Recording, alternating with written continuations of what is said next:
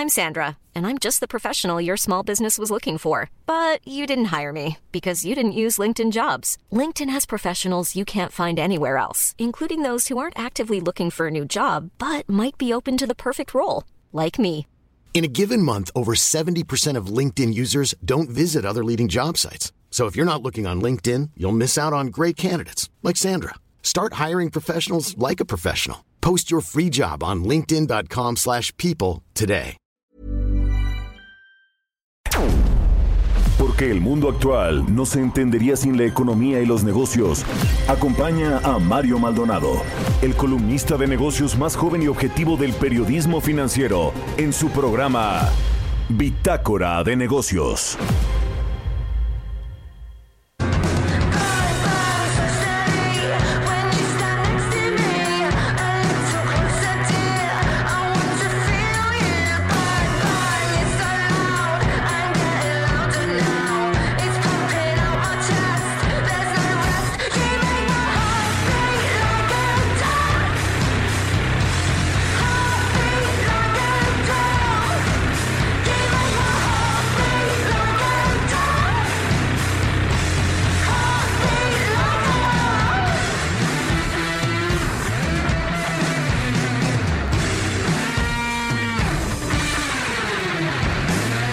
¿Qué tal? ¿Cómo están? Muy buenos días. Bienvenidos a Bitácora de Negocios. Yo soy Mario Maldonado y hoy es miércoles, miércoles primero de abril del 2020. Estamos iniciando este cuarto mes del año y a pesar de los pesares, le invito a que lo hagamos con la mejor disposición y hay que ponerle la mejor cara en los momentos complicados. Así que me da gusto saludarlos a nuestros amigos, a quienes nos escuchan aquí en la Ciudad de México por la 98.5 de FM, a nuestros amigos de Guadalajara, Jalisco, que siempre nos escriben al Twitter por la 103.df, por la 100.3 de FM nos escuchamos allá en la Perla Tapatía, también en Tampico por la 92.5, en Villahermosa, Tabasco por la 106.3, en Acapulco por la 92.1, en Tijuana, Baja California por la 1700 de AM y en el Estado de México por la 540. Se escucha en Estados Unidos este programa y en donde usted quiera a través de la página heraldodemexico.com.mx. Así que gracias por acompañarnos en este miércoles primero de abril. Iniciamos el programa ahora con esta canción de Lazy Bones. Se llama Heartbeat Like a Drum. Esta semana, recuerde, estamos escuchando canciones de las mejores bandas de indie pop y rock de la actualidad. Y así nos gusta iniciar el programa con una canción siempre y con una canción que tenga una temática. Eh, creo, que, creo que nos ha funcionado y le ha gustado también al auditorio. Le cuento eh, qué vamos a tener en el programa. Eh, vamos a platicar con Roberto Aguilar sobre este primer trimestre de terror auténticamente lo que ha sucedido en los mercados, en los mercados bursátiles, en el mercado petrolero, en la bolsa, en las bolsas del mundo, particularmente lo que ha pasado en México. Nos va a contar de eso y otras cosas Roberto Aguilar. Vamos a hablar también con Angie Chavarría, colaboradora de Bitácora de Negocios y columnista de El Heraldo de México sobre pues eh, toda esta este gran porcentaje de la población eh, que son informales que trabajan en la informalidad y que van a buscar sustento sí o sí en este mes. Y lo han venido haciendo en estas eh, dos semanas o tres que ha empezado la contingencia por el COVID-19, es la propagación del coronavirus, pero bueno, pues ahora que ya fue decretada oficialmente esta emergencia de salud y que pues eh, todo este mes de abril prácticamente se invita a la gente, se exhorta a hacer este aislamiento voluntario, a permanecer en las casas, bueno, pues ¿qué van a hacer este 56% de la economía que es informal? Van a salir a las calles y van a buscar su sustento. El problema es que no va a haber consumidores, por eso es tan importante los apoyos que hace el gobierno federal directos a esta gente que es pues muy vulnerable en este tipo de crisis. Vamos a hablar también con el doctor José Luis de la Cruz, él es director del Instituto para el Desarrollo Industrial y el Crecimiento Económico. Nos va a hablar sobre precisamente sobre los efectos que está teniendo, que puede tener esta crisis, esta recesión económica en el empleo, que es lo que nos pega a todos, nos pega al bolsillo directamente, pero a los empleos, hasta 1.750.000 empleos, calcula el, eh, el instituto que encabeza José Luis de la Cruz, que se pueden perder si el Producto Interno Bruto del país cae 7%, como hay organismos que ya lo ven así, bancos de inversión, corredurías. Y finalmente vamos a platicar con Fausto Cuevas, él es director general de la Asociación Mexicana de la Industria Automotriz pues sobre el posicionamiento que tiene la industria respecto al tema eh, de las medidas sanitarias y la crisis económica que se viene. Eh, la industria automotriz pide aplazar también las reglas de origen del TEMEC ante el impacto económico que va a tener esta epidemia en el mundo. Así que quédese con nosotros aquí en Bitácora de Negocios. Se va a poner bueno y ánimo ánimo a enfrentar pues estas contingencias con la mejor cara. Vamos a escuchar el resumen de las noticias que nos preparó Jesús Espinosa para que usted inicie este miércoles primero de abril con lo más importante.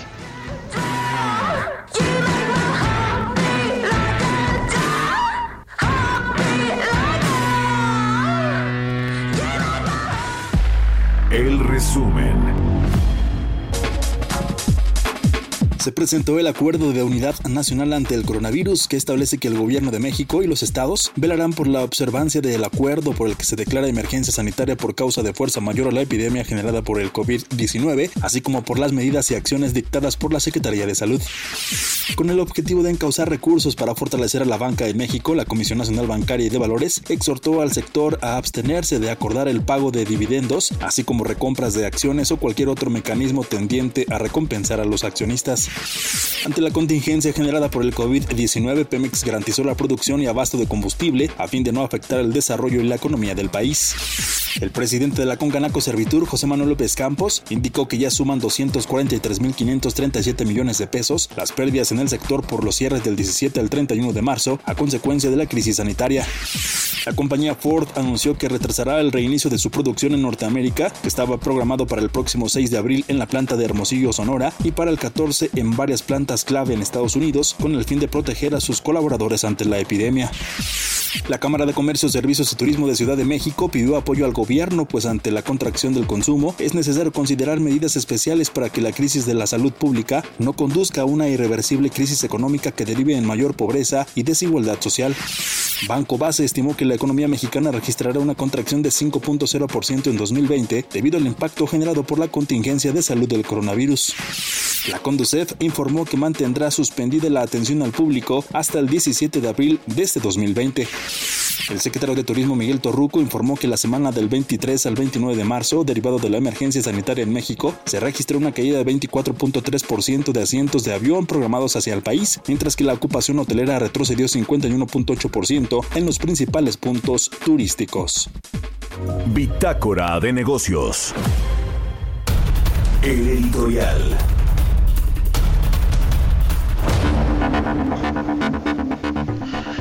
Oiga, ¿usted eh, se acuerda de Alfonso Romo? Alfonso Romo, este empresario regiomontano que fue eh, pues parte de la campaña del presidente, del ahora presidente Andrés Manuel López Obrador, eh, fungió o funge, creo que todavía funge como el jefe de la oficina de la presidencia, el interlocutor entre el presidente y la iniciativa privada, los empresarios.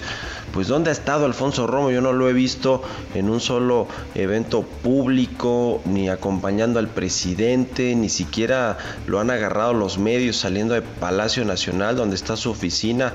¿Qué ha pasado con Alfonso Romo? Bueno, pues Poncho Romo debe tener la, cabeza metida en, algún lugar de, la tierra porque recuerde que pues eh, eh, Poncho Romo ha quedado varias veces mal con los empresarios, no ha sido la excepción en esta última vez que se canceló esta inversión de 1900 de 1200 millones de dólares, pero que incluso podría llegar hasta los 2000 de los mil millones de dólares allá en Baja California, en Mexicali, eh, una planta cervecera de la, de la compañía estadounidense Constellation Brands que se canceló, usted sabe, con una consulta popular, una consulta pública que tuvo una participación ciudadana pues muy bajita del menos del del 5% de todo el padrón electoral y con todo y todo se canceló. Y bueno, pues ahí los empresarios salieron a decir que el presidente era un destructor de la confianza empresarial, de la confianza en la inversión privada. Y bueno, pues Alfonso Romo, que se supone que hace esos trabajos de ser el interlocutor y decir al presidente no puede hacer esto, presidente, porque la verdad es que se nos va a ir la inversión, los empresarios, no sé qué. Bueno, pues ha fallado. Yo creo que, que Poncho Romo llegó con este asunto de la planta de Constellation Brands, pues eh, ya a ser eh, pues el, el, eh, el, personaje del gabinete que tendría que salir más pronto que tarde dejar ya sus funciones como interlocutor de la IP con el gobierno, incluso sus funciones hasta como jefe de gabinete, porque pues para coordinar el gabinete tampoco, tampoco lo hizo adecuadamente Alfonso Romo, creo que eh, en, en, buena medida él sí quería ser ese interlocutor con la iniciativa privada, pero el presidente pues no se lo permitió y yo creo que ya no tiene mucho que hacer ahí en el gabinete, de hecho van a hacer cambios en el gabinete ahora sí en mayo, déjeme le adelanto, van a haber cambios en, en el gabinete y seguramente uno de esos va a ser Alfonso Romo. Y el otro caso pues es Carlos Salazar, el presidente del Consejo Coordinador Empresarial, que llegó a la cuarta transformación con la bandera de que queremos colaborar y cooperar en la iniciativa privada con el gobierno, llegó con un discurso este pues más bien eh, eh, un discurso más bien de querer ayudar, de ser complaciente, de muy, muy de bajo tono, nada que ver con Gustavo de Hoyos de la Coparmex, pero bueno, pues parece que ese tono demasiado complaciente de Carlos Salazar, que mantuvo hasta apenas hace unos días que subió, que subió el tono con la cancelación de Constellation Brands, pues tampoco le funcionó y que, y que bueno, pues eh, a juzgar usted tiene la mejor opinión, pero yo creo que la interlocución que ha tenido Carlos Salazar con todo y que ha buscado ser eh, eh, estrecha con el gobierno y con todo que se lleva bien con el presidente López Obrador y que se dicen amigos, pues no ha funcionado, no ha funcionado porque ni cuando se canceló Texcoco, ni cuando vinieron estos desacuerdos por los contratos de gasoductos, ni cuando eh, el presidente le pidieron al presidente abrir los farm outs, las rondas de hidrocarburos, las, las, subastas eléctricas. Bueno, no ha salido ese plan energético que tanto se había cacareado que ya iba a salir. Bueno, pues ahí está la interlocución también de la IP, de Carlos Salazar, del Consejo Coordinador Empresarial, que es la cúpula de cúpulas. Ahí están abajo todas las más importantes, los bancos, eh, la Canacintra, la, la, Coparmex, es decir, los patrones, todo mundo está ahí en, en el Consejo Coordinador Empresarial, el Consejo Mexicano de Negocios, los ultrarricos, y bueno, pues ni así han logrado hacer una buena interlocución con el presidente. Yo lo que digo, yo lo escribo por cierto en mi columna del Universal, es que el golpazo de la 4T a estos dos interlocutores de la iniciativa privada, Alfonso Romo y a Carlos Salazar, pues ya fue definitivo, los han vapuleado y el problema es que quién sabe si va a haber futuro medianamente promisorio para quienes eh, sustituyan eventualmente a Afonso Romo y a Carlos Salazar. ¿Usted qué opina? Escríbanos a la cuenta de Twitter, Heraldo de México, y a mi cuenta personal, arroba Mario Mala, ahí también puede dejarme todos sus comentarios. Son las 6 de la mañana con 14 minutos. Mercados bursátiles. Roberto Aguilar ya está en la línea telefónica, nuestro analista colaborador aquí en Bitácora de Negocios. Mi querido Robert, ¿cómo estás? Muy buenos días. ¿Qué tal, Mario? Muy buenos días, me da mucho gusto saludarte. Fíjate que eh, estamos empezando ya, se está anticipando un día complicado nuevamente para las bolsas, para los mercados financieros. Primero Asia, que cierra con pérdidas, Europa también, y los futuros de las bolsas de Estados Unidos con bajas arribita del 2%. Estamos a la espera en unos minutos del dato de empleo privado, que esto podría también mover fuertemente los mercados, petróleo debajo de 25 dólares, el tipo de cambio en 24 pesos y hoy se entregan los criterios generales de política económica para 2021 conforme al calendario de la Secretaría de Hacienda y entonces esperamos que por lo menos se asome Arturo Herrera. ¿Qué es lo que está pasando de fondo, Mario? Bueno, ayer se dieron a conocer y desde hoy en la madrugada datos muy interesantes acerca de la actividad eh, de las fábricas en Asia, que reportó una brusca caída debido a que la pandemia del coronavirus paralizó la actividad económica en todo el mundo, afectó las exportaciones de Japón y Corea del Sur, y esto opacó los mejores números que presentó China, que ayer comentábamos. También se sumaron a este desplome Indonesia, Vietnam y Filipinas, Y fíjate que mientras las fábricas de, China reanudaron gradualmente sus operaciones tras los cierres obligados y la disminución de los casos de virus, esto permitió que el país comenzara a relajar las restricciones a los viajes y la actividad en Corea del Sur se redujo, a diferencia de lo que pasó en China, pues se redujo a un ritmo más rápido en 11 años, ya que muchos de sus socios comerciales impusieron medidas drásticas para frenar la propagación del coronavirus. Además, por si eso fuera poco, Mario, se da a conocer la actividad manufacturera de la zona euro, que registró un importante descenso en el mes de marzo, esto ya debido a las interrupciones en las cadenas de suministro, y esto también hundieron la producción, y luego se da a conocer también un empleo de una tasa de desempleo arriba del 7% para la Unión Europea. Así es como esto es lo que principalmente está eh, influyendo en, el, en, los mercados financieros. Y mira, acaba de salir justamente eh, el dato del, sector eh, privado de la generación de empleo, que esto es el informe ADP. El sector privado en Estados Unidos crea menos, o sea, no crea, sino destruye menos 27 mil empleos en marzo y esto es importante porque había un consenso de 150 mil, así es que todavía no se alcanza a reflejar también el dato de la crisis de lo que viene en Estados Unidos, por lo menos en este informe del empleo privado. privado. Y decías al principio, pues sí, el trimestre del terror. Incluso la situación, Mario, es que se puede repetir y puede ser todavía más severo lo que sigue.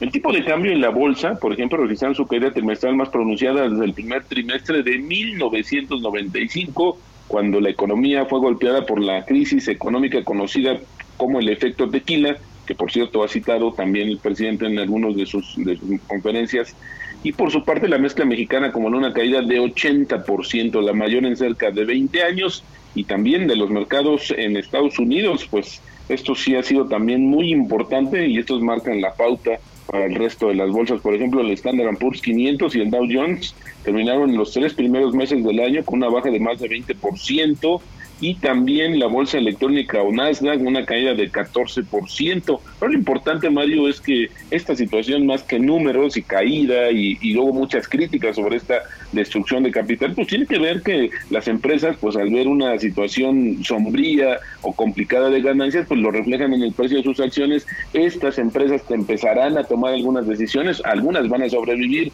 algunas otras no, y esto también provoca justamente el despido el despido masivo de personal y esto podría acelerar o hacer más profunda todavía la recesión. Por eso la importancia justamente de ver estos indicadores desde este punto de vista. Y te platico que ayer, fíjate, Goldman Sachs, esta eh, correduría internacional que ha estado muy en, los ojos eh, de muchos eh, analistas sobre los que están viendo cómo se mueve respecto a las proyecciones en Estados Unidos y que nosotros deberíamos estar también eh, o seguirlas también muy de cerca, pues ayer ajustó de nueva cuenta sus estimaciones para la economía de Estados Unidos. Y fíjate, eh, originalmente pensaba que la economía iba a caer 6% en el primer trimestre y 24% en el segundo trimestre.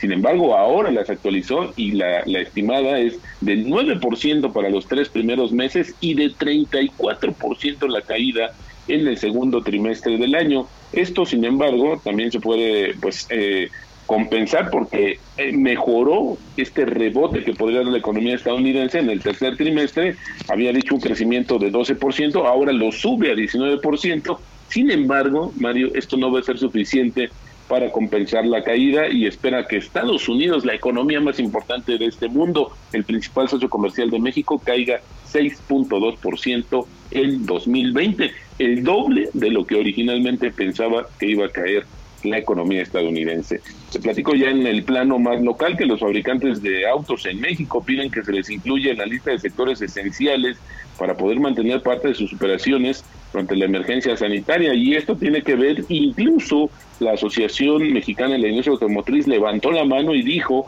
que estaría dispuesta a destinar parte de sus líneas de producción a la fabricación de insumos médicos que se requieren para afrontar las la contingencia sanitaria. Ellos argumentan que es muy difícil que puedan estar o reiniciar desde cero estos procesos productivos y están pidiendo justamente que el gobierno los considere en esta lista. En México vamos a conocer más tarde el dato de las remesas de febrero, que podría no incluir todavía los efectos de la pandemia, a diferencia de las expectativas empresariales de marzo que ya se dieron a conocer. En Estados Unidos, como ya te decía, conocimos las cifras del empleo privado ADP y más tarde datos del sector manufacturero del mismo mes, donde no se esperan buenas noticias. Así es como pinta el panorama en este día y te actualizo, Mario, 24.03 es el eh, como está cotizando justamente el tipo de cambio, aunque se llegó a cotizar 24.20 luego del dato del de el empleo en Estados Unidos. Así es como inicia la jornada de hoy, Mario.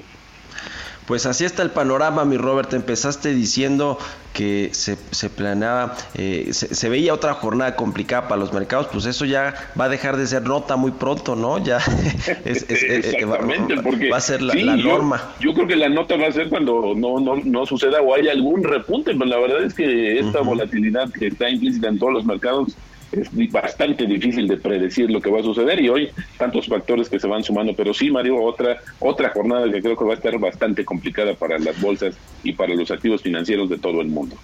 Sí, oye, decía Robert rápidamente que hoy se va a actualizar, bueno, hoy se va a actualizar el marco macroeconómico para este 2020, seguramente hoy Hacienda va a cambiar su pronóstico de crecimiento, eh, va a cambiar el tipo de cambio como lo tiene en el, paquete económico, el petróleo, este, en fin, todos, todos esos eh, indicadores macroeconómicos o ese eh, marco macroeconómico va a cambiar, pero también va a dar a conocer cómo espera que estén esos indicadores en promedio el, próximo año, ¿no? El 2021 va a ser muy interesante ahí ver cómo le, pone el tipo de cambio, la expectativa de crecimiento, las tasas de interés, el, precio del, del, barril de petróleo, sobre todo que ha caído 80% en este primer trimestre, el precio de la mezcla mexicana. Va a ser muy interesante ahí si Arturo Herrera va a ser realista o no con respecto a lo que pasa en la economía y a cómo vamos a estar en el 2021, que tampoco va a ser un muy buen año a pesar de que hay un rebote en el, en el PIB, ¿no? En el crecimiento económico. Ahora, México podría estar ajeno a este rebote, Mario, en la medida en que estas situaciones y decisiones de, que no han sido muy bien vistas y que no han eh, generado confianza entre los inversionistas, pues puedan tener ahora sí pagar una factura mucho más alta. Y Mario, nada más antes de, despedirme, me gustaría comentarte que ADP, este instituto que mide el empleo privado, está, está reconociendo que su dato que va a conocer hoy no refleja plenamente el impacto del coronavirus en Estados Unidos y en las cifras de empleo. Así es que habría que ver la actualización posterior y ver lo que sucede, pero hoy estos, estos son los datos que se dan a conocer y sí, lamentablemente creo que México no va a formar parte de esta ola de recuperación como se espera en muchas otras economías del mundo. Muchas gracias Roberto Aguilar por tu participación aquí en Bitácora Negocios. Un abrazo, sígalo ahí en Twitter, Roberto AH, son las 6 con 23. Mario Maldonado en Bitácora de Negocios. Y está en la línea telefónica Angie Chavarría, columnista del Heraldo de México, colaboradora de Bitácora de Negocios. Querida Angie, ¿cómo estás? Muy buenos días. Hola Mario, ¿cómo estás? Muy buenos días, muy buenos días a todos. Eh, pues Mario, déjame te cuento un poco, no sé cómo estén pasando eh, este pues, duro momento que estamos viviendo los mexicanos y también el resto del mundo por el tema de la pandemia del coronavirus. Eh, como parte del ejercicio periodístico que hacemos aquí en Bitácora de Negocios, por ejemplo, nos fuimos a dar un recorrido, parte de lo que está, cómo se comporta hoy eh, eh, pues la población, fuimos a recorrer el centro, un ligero recorrido, por así decirlo, y pues se confirma mucho de lo que pues algunos especialistas económicos hablan de que no es tan fácil en México quedarse en casa, me sorprendió el número de personas que todavía se encuentran en la calle sin tomar esta medida oficial sanitaria y se debe básicamente a este gran problema que tenemos en el país, que por lo menos 57 de cada 100 personas pues están en la economía informal, que dependen de vender un pantalón de mezclilla, eh, una bisutería o cualquier artículo que te puedas imaginar que no está dentro pues del canal de la carretera de la economía formal. Son personas que no cuentan con seguridad social, que eh, para ellas va a estar un panorama mucho más complicado, que incluso pues se vuelven ajenos a todas estas ola de noticias que pues se generan en los medios sobre la pandemia y lo que está sucediendo en cuanto a su salud y que finalmente incluso si llegara un momento por así decirlo, de toque de quedo de una norma en donde tuvieran una sanción por salir a la calle, ellos están dispuestos a correr el pellejo por así. Eh, ¿Por qué? Pues porque finalmente es de lo único que viven. Eh, es, es algo que nos pone a nos platicaba precisamente sobre la importancia que tiene, eh, pues lamentablemente, la economía informal, el sector informal, el comercio informal para México.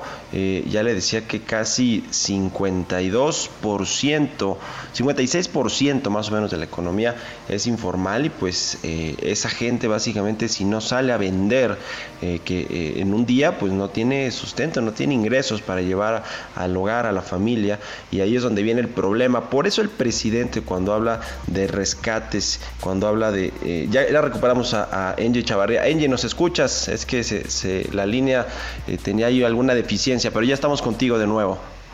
Sí, muchas gracias. Pues bueno, eh, les comento nuevamente que pues ciertamente como dices Mario, pues este esta 57 de cada 100 mexicanos pues se encuentran en este nivel de precariedad, pero pues si volteamos a las personas que tienen un empleo, pues bueno, ahí nos topamos con otra realidad eh, de la cual pues México no puede comportarse tan bien eh, como otros países en donde han tomado tal vez medidas más extremas en cuanto al tema sanitario, porque pues apenas por ejemplo la mitad de los que tienen un empleo, y lo he repetido muchas veces, ganan un promedio de 6 mil pesos, que tienen apenas una tarjetita, si bien les va, de crédito, que están comenzando en esta inclusión financiera, eh, que viven al día, que son meseros, carpinteros, y que pues bueno, salen a la calle a luchar, a tener algo que llevar a su familia, que en promedio son cuatro integrantes.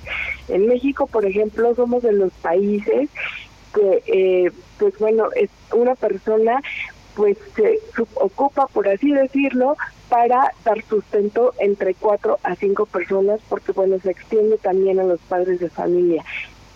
Si te fijas, es una realidad muy distinto, es toparnos con, con otro destino que tiene México, porque pues finalmente hay otras cosas que tiene que atender, por eso tal vez vemos que hoy eh, la política pública, pues bueno, le interesa mucho esta parte de la economía, porque también ven la descomposición social que se pueda generar.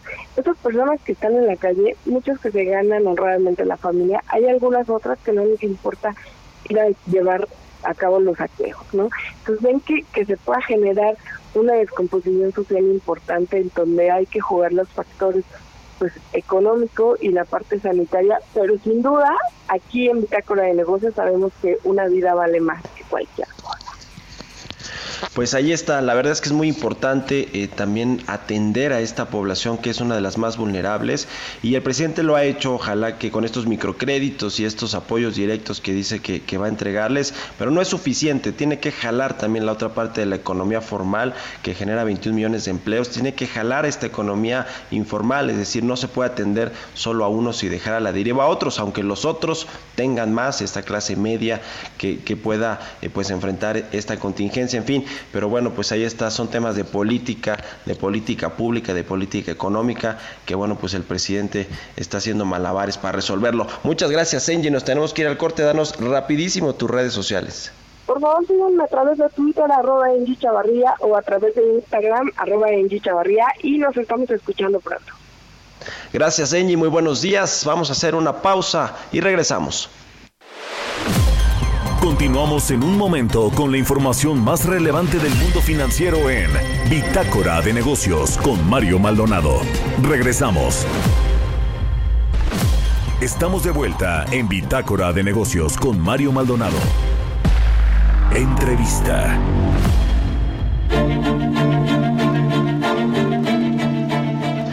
Ya estamos de regreso aquí en Bitácora de Negocios. Muchas gracias por acompañarnos, por seguir con nosotros. Vamos a platicar con José Luis de la Cruz, él es director del Instituto para el Desarrollo Industrial y el Crecimiento Económico. ¿Cómo estás, José Luis? Muy buenos días. Muy buenos días, muy bien, gracias por la invitación. Gracias a ti, como siempre, por tomar nuestra llamada. Pues muy interesante el análisis que hacen con respecto a eh, cómo se va a traducir esta caída de la actividad económica en México. Hay eh, corredurías, eh, bancos de inversión como el JP Morgan que prevén que México caiga 7% este año en su Producto Interno Bruto y bueno, pues esto va acompañado de la cancelación de empresas, de la cancelación de empleos, de ustedes prevén a un máximo de hasta de la pérdida de hasta 1.750.000 puestos de trabajo en el mercado laboral, lo cual es decir mucho, ¿no? Si, si, y aquí me corregirás, eh, José Luis, ¿cuántos se crean normalmente en una época de, estabilidad económica? Más o menos 400, 500 mil empleos, es decir, estaríamos retrocediendo pues varios años, ¿no? Atrás. Cuéntanos, José Luis. Eh, bueno, efectivamente, eh, probablemente la arista más delicada en términos sociales y económicos es el desempleo, la pérdida de fuentes de trabajo. Nosotros, como bien mencionas, estamos estimando eh, dos aspectos, la parte formal, en donde se perderían eh, probablemente hasta cerca de un millón de empleos, y la informal, en donde también habría afectaciones. Tan solo este cierre de negocios que se está haciendo implica también a la informalidad en donde pues sería una cantidad de alrededor de entre 800 y 700 mil empleos más. Es decir, esta válvula de escape también se vería afectada y evidentemente con esto tendríamos problemas no solo económicos, sino también sociales y que es una vertiente que nos parece debe de cuidarse mucho porque si bien es relevante contener el contagio sanitario, también va a ser fundamental garantizar que la economía mexicana siga funcionando en sus elementos básicos para que este problema sanitario no se traduzca en uno eh, económico y social.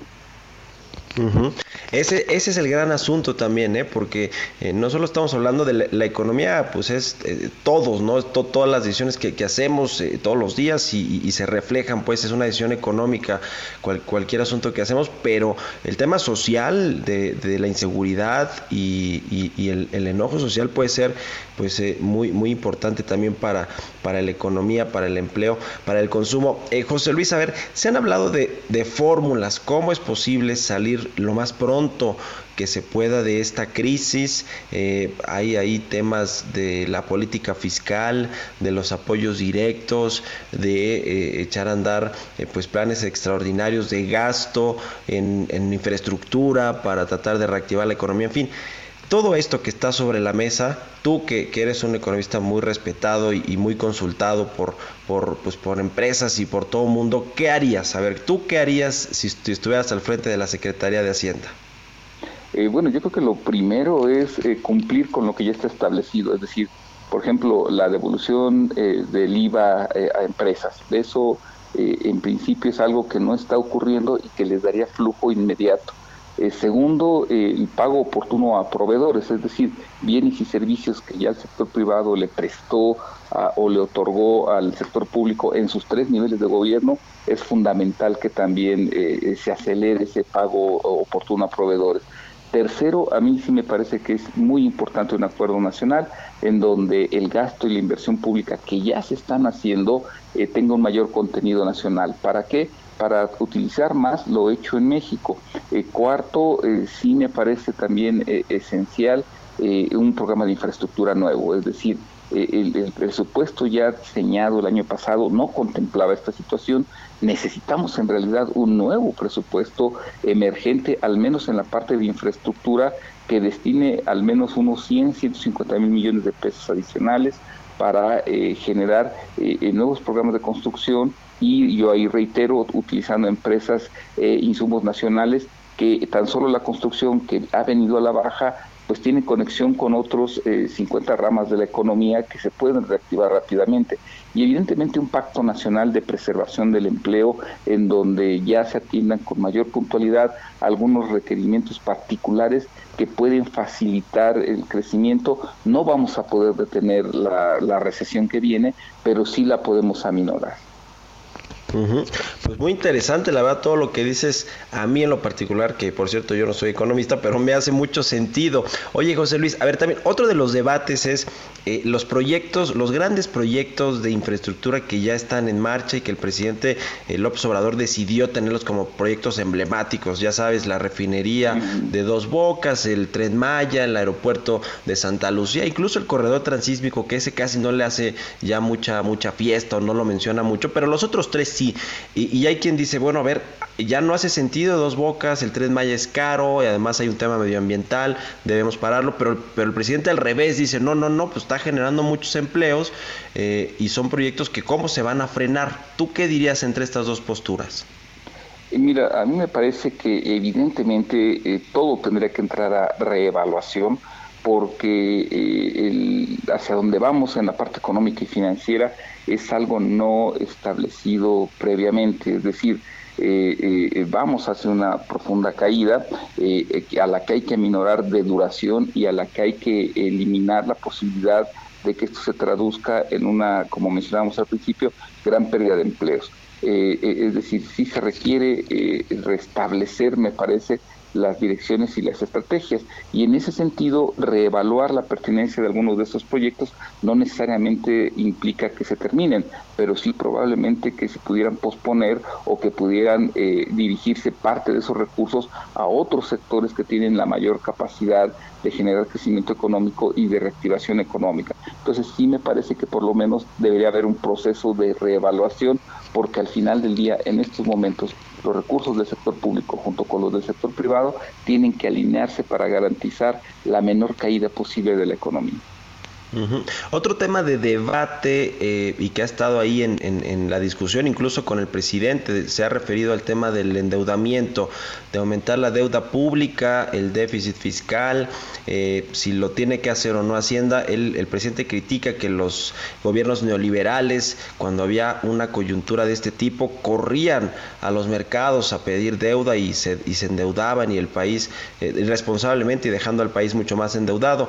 Pero bueno, pues hay otros otros economistas y otros eh, eh, eh, pensadores y, gobernantes que dicen que no, que no. Es más, el propio Carlos Ursúa lo escribía esta semana en el Universal, en su artículo, donde, donde hablaba de, de la crisis, de cómo salir, de cómo enfrentarla, y decía que no es malo, que no hay que tenerle miedo al endeudamiento siempre. Sin embargo, hay que saber cómo se van a utilizar y etiquetar esos recursos que pidas en, en los mercados. ¿Tú cómo ves este asunto del déficit fiscal? Si es o no viable para un país como México, que ciertamente tiene otras condiciones que un país desarrollado como Estados Unidos que sale a, pedir deuda y que luego, luego la inyecta a la economía.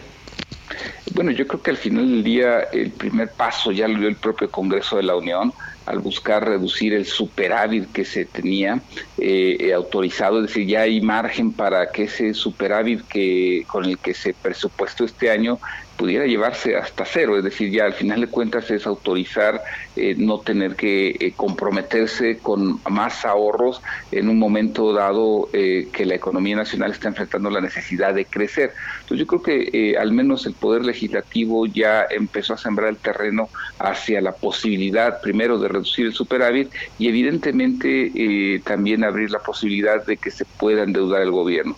Sin lugar a dudas ahí pues la decisión la va a tener el propio presidente López Obrador pero sí es otro elemento en donde México muy probablemente va a tener que modificar su política fiscal. Aquí la restricción es que las calificadoras eh, por lo que ocurrió hace unos días, eh, evidentemente que van a tener, tener también la lupa sobre qué tan sostenible va a ser este endeudamiento público. Y ahí es el problema de que México haya llegado pues, con ciertos eh, problemas de crecimiento, con ciertos problemas en el manejo de Pemex, porque el margen que va a tener también va a ser reducido, pero sin lugar a dudas lo va a tener que explorar. Pues ahí está, porque además le va a salir más caro, ¿no? Ir a los mercados ya con esta eh, baja en la, en la calificación del soberano, de la deuda mexicana, pues va, va, a encontrar más caro, ¿no? El financiamiento en, eh, fuera. Efectivamente, ese es un problema de que la calificación pues se haya bajado en estos días. Híjole, bueno, pues qué cosas, eh, José Luis. Siempre muy interesante platicar contigo. Muchas gracias por, por eh, darnos, eh, atender aquí nuestra llamada. José Luis de la Cruz, director del Instituto para el Desarrollo Industrial y el Crecimiento Económico. Muchas gracias y buenos días. 6 de la mañana con 43 minutos. Historias empresariales.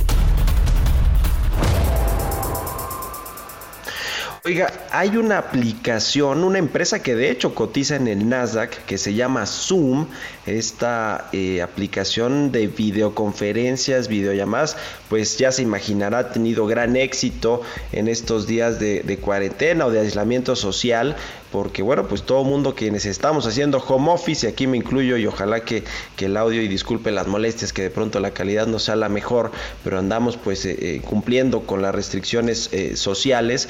Y bueno, pues esta empresa, le decía que se llama Zoom, ha visto crecer sus acciones considerablemente en el mercado de valores de Nueva York. Vamos a escuchar esta pieza que nos preparó Giovanna Torres al respecto de esta compañía Zoom.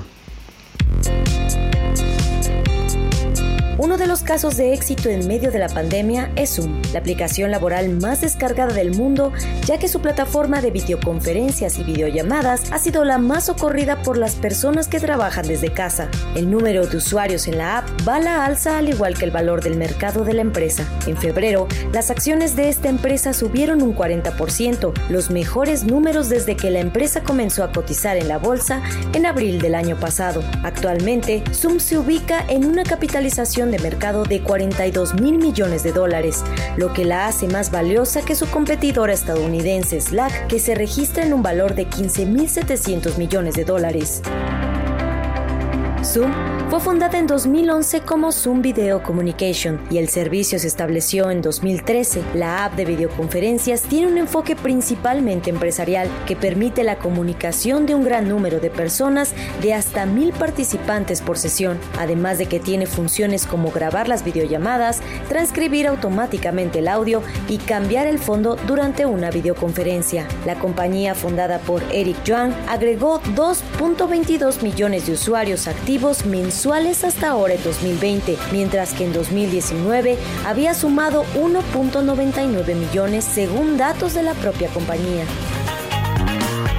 Recientemente, la Bolsa Mexicana de Valores dio a conocer que los inversionistas mexicanos interesados podrán comprar acciones de Zoom a través del Sistema Internacional de Cotizaciones, con un precio estimado de 155 dólares. Para Bitácora de Negocios, Giovanna Torres. Entrevista. Está en la línea telefónica Fausto Cuevas, él es director general de la Asociación Mexicana de la Industria Automotriz. Fausto, ¿qué tal? Muy buenos días. Buenos días, Mario. Muchas gracias por la invitación. Gracias a ti por tomar nuestra llamada. Bueno, pues la industria automotriz, como muchas otras en el mundo, está sufriendo con esta crisis eh, de, sanitaria, esta crisis de salud, que bueno, pues eh, deriva inexorablemente en una eh, crisis económica. Pero la industria automotriz, particularmente en México, pues ya venía también con ciertos problemas ahí en, la producción, la exportación, incluso en la venta de vehículos nuevos en México. Eh, ustedes están pidiendo al gobierno que tome medidas para pues que esta industria que genera muchos empleos no se vea tan golpeada. ¿Cuáles son las eh, medidas puntualmente que están pidiendo ahí en la mía para enfrentar esta crisis?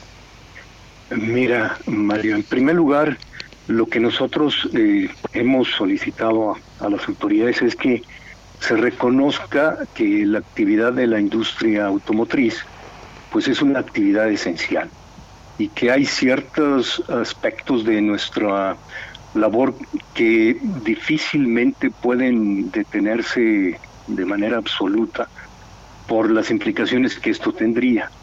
Entonces, este es el primer aspecto y que a raíz de los dos eh, los acuerdos publicados el día de ayer por las autoridades de salud nos dejan eh, con serias dudas de que esto haya sido considerado. Entonces, estamos en, en, un, en riesgo de que ciertas partes de la operación y de nuestra cadena pues eh, se ven interrumpidas y, y, que esto tenga consecuencias hacia el mediano plazo una vez que estemos saliendo de esta, de esta coyuntura. Por otro lado, también hemos solicitado una serie de, de apoyos fiscales pues que nos permitan transitar por esta por esta coyuntura. Entre ellos, pues te puedo señalar eh, que solicitamos que nos eh, la Secretaría de Hacienda nos permita aplicar créditos fiscales a los salarios que se paguen durante esta contingencia. Y esto es eh, un apoyo del 50% a los salarios, sueldos y salarios que se paguen en esta, en esta situación. Por otra parte, también estamos eh, eh, pidiendo en cuanto a lo que es comercio exterior, pues analizar, no analizar, sino considerarse seriamente que dada esta situación de la pandemia y que aún no se han publicado reglamentaciones uniformes para el cumplimiento de las reglas de origen, pues que la entrada en vigor del Tratado México, Estados Unidos y Canadá pueda eh, iniciar eh, en el primero de enero de 2021. En términos generales, yo diría que esto, eh, pues, eh, entorna en su gran medida lo que estamos proponiendo. Esta solicitud de aplazar la entrada en vigor del TEMECO, de las reglas para el sector automotriz de este nuevo acuerdo comercial México, Estados Unidos, Canadá, también viene de los de Estados Unidos. No hay congresistas que le están pidiendo esto al, al, eh, representante comercial de la Casa Blanca, Robert Lighthizer, para, para que les dé les dé oportunidad de que se vaya hasta el primero de enero del próximo año. Esto prácticamente eh, pues es un hecho, ¿no? O lo, o lo ves complicado de que, de que pueda convertirse en, en algo en realidad esto, Fausto? Pues eh, todavía no sabemos, no tenemos una respuesta clara, pero sí, eh, lo que sí te puedo comentar, Mario, es que es una postura eh, de la industria automotriz de la región, en, Canadá, en Estados Unidos y en México. La industria automotriz está en la misma posición. Y lo que no hemos tenido es una respuesta clara acerca de si esto lo, lo van a tomar en cuenta o no. Y el tema es que estamos pues a escasos dos meses del primero de junio.